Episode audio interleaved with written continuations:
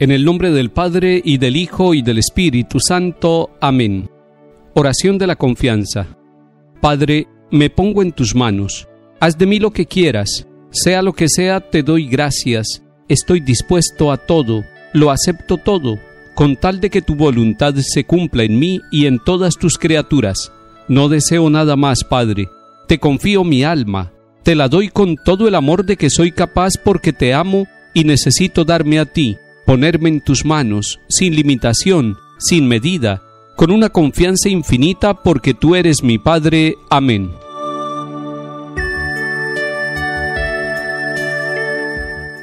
Lectura de la carta del apóstol Santiago capítulo 3 Queridos hermanos, ¿hay alguno entre ustedes sabio y entendido? que lo demuestre con una buena conducta y con la amabilidad propia de la sabiduría pero si tienen el corazón amargado por la envidia y las rivalidades, no anden gloriándose porque sería pura falsedad. Esa sabiduría no viene del cielo, sino que es terrena, animal, diabólica. Donde hay envidias y rivalidades, hay desorden y toda clase de males. La sabiduría que viene de arriba ante todo es pura y además es amante de la paz, comprensiva, dócil, llena de misericordia y buenas obras, constante, sincera.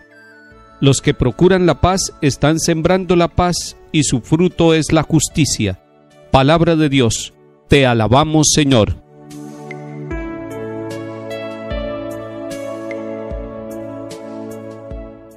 Dios se hace presente en nuestra vida con su palabra como una luz, como una lámpara encendida. Empecemos esta semana encendiendo esa lámpara para que nosotros conociendo la palabra de Dios, la podamos vivir y viviéndola encontremos el camino de la salvación. Les recomiendo que ustedes tomen la carta del apóstol Santiago y tiene solamente cinco capítulos.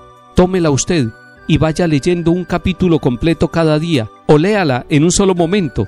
Será una oportunidad para encontrarse usted con la palabra de Dios. Hoy la iglesia nos propone el capítulo 3 de la carta del apóstol Santiago. Y Santiago, el autor de esta carta, nos va a hablar de dos temas en este capítulo 3, la sabiduría y la envidia. Empieza haciéndonos una pregunta Santiago. ¿Hay alguno entre ustedes que sea sabio y entendido? Traslademos esa pregunta a nuestra vida familiar, a nuestro trabajo, al ambiente donde vivimos. ¿Yo soy una persona sabia? ¿Soy un hombre o una mujer que tiene sabiduría? Ojalá que la respuesta sea positiva. Pero Santiago nos hace una aclaración si tienen el corazón amargado por la envidia y las rivalidades, no hay sabiduría. En otras palabras, Santiago está diciendo el mejor signo para saber que una persona es sabia es que no anida en su corazón la envidia. Y después nos va a dar siete características de la verdadera sabiduría. Quiero enumerarlas porque son muy importantes para examinar si nuestra vida está llena de la sabiduría que nos da el Espíritu Santo. La sabiduría es pura, es amante de la paz, es comprensiva, es dócil, está llena de misericordia y buenas obras, es constante, es sincera. Siete características de la verdadera sabiduría. Hoy nos está hablando de la sabiduría Santiago en el capítulo 3. Tomemos solo una de esas características. Allí donde Santiago nos dice que la verdadera sabiduría es amante de la paz. Un hombre o una mujer que están llamados a construir la paz y a construirla con justicia verdadera, son hombres y mujeres que están tocados por la sabiduría que viene de lo alto, por la sabiduría que da el Espíritu Santo. El mundo necesita hombres y mujeres con sabiduría, que logran quitar todo resentimiento, toda envidia y toda violencia de su corazón, que son capaces de vivir la misericordia. Hombres y mujeres que son comprensivos, que son dóciles, que no se engríen, que no se sienten superiores, hombres y mujeres que confían el uno en el otro, que son capaces de mirar el rostro como rostro de hermanos. Necesitamos sembradores de paz, necesitamos sembradores de justicia, pero para que haya sembradores de paz y de justicia, es necesario que Dios nuestro Padre, con su Santo Espíritu, siembre en nosotros la sabiduría, sabiduría que nos lleva a reconocernos como hermanos, hijos del mismo Padre.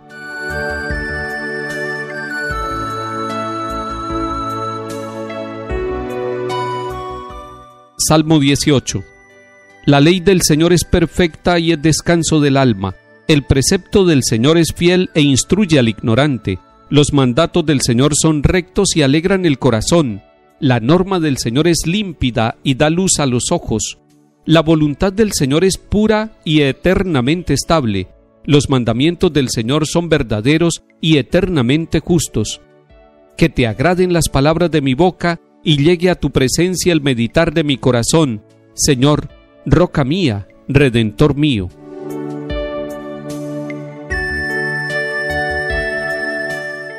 Lectura del Santo Evangelio según San Marcos capítulo 9. En aquel tiempo, cuando Jesús y los tres discípulos bajaron de la montaña, al llegar a donde estaban los demás discípulos, vieron mucha gente alrededor y a otros escribas discutiendo con ellos. Al ver a Jesús, la gente se sorprendió y corrió a saludarlo. Él les preguntó, ¿De qué discuten? Uno le contestó, Maestro, te he traído mi hijo, tiene un espíritu que no lo deja hablar, y cuando lo agarra lo tira al suelo, echa espumarajos, rechina los dientes y se queda tieso. He pedido a tus discípulos que lo echen y no han sido capaces.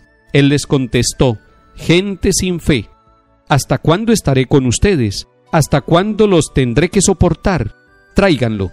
Se lo llevaron. El espíritu, en cuanto vio a Jesús, retorció al niño cayó por tierra y se revolcaba echando espumarajos. Jesús preguntó al padre, ¿Cuánto tiempo hace que le pasa esto? Contestó él, desde pequeño, y muchas veces hasta lo ha echado al fuego y al agua para acabar con él. Si algo puedes, ten lástima de nosotros y ayúdanos. Jesús replicó, Si puedo, todo es posible al que tiene fe. Entonces el padre del muchacho gritó, Tengo fe, pero dudo, ayúdame. Jesús al ver que acudía gente, increpó al espíritu inmundo diciendo, Espíritu mudo y sordo, yo te lo mando, vete y no vuelvas a entrar en él. Gritando y sacudiéndolo violentamente salió. El niño quedó como un cadáver, de modo que la multitud decía que estaba muerto. Pero Jesús se levantó, cogiéndolo de la mano, y el niño se puso en pie. Al entrar en casa, sus discípulos le preguntaron a solas, ¿por qué no pudimos echarlo nosotros? Él les respondió, Esta especie solo puede salir con oración. Palabra del Señor. Gloria a ti, Señor Jesús.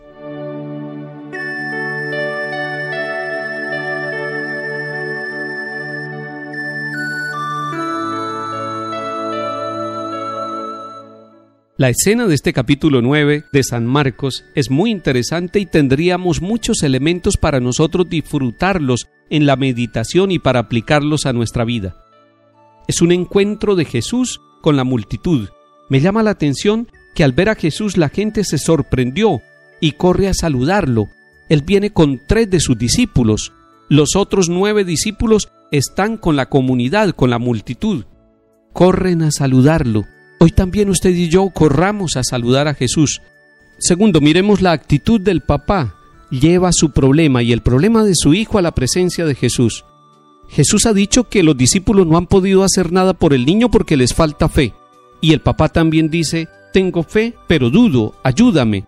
El primero que va a ser beneficiado es el papá, porque va a crecer en la fe. Y luego el Señor va a hacer la sanación de este muchacho. Hoy el Señor nos invita a crecer en la fe, Jesús le ha dicho a los discípulos, esta especie de males solamente sale con oración.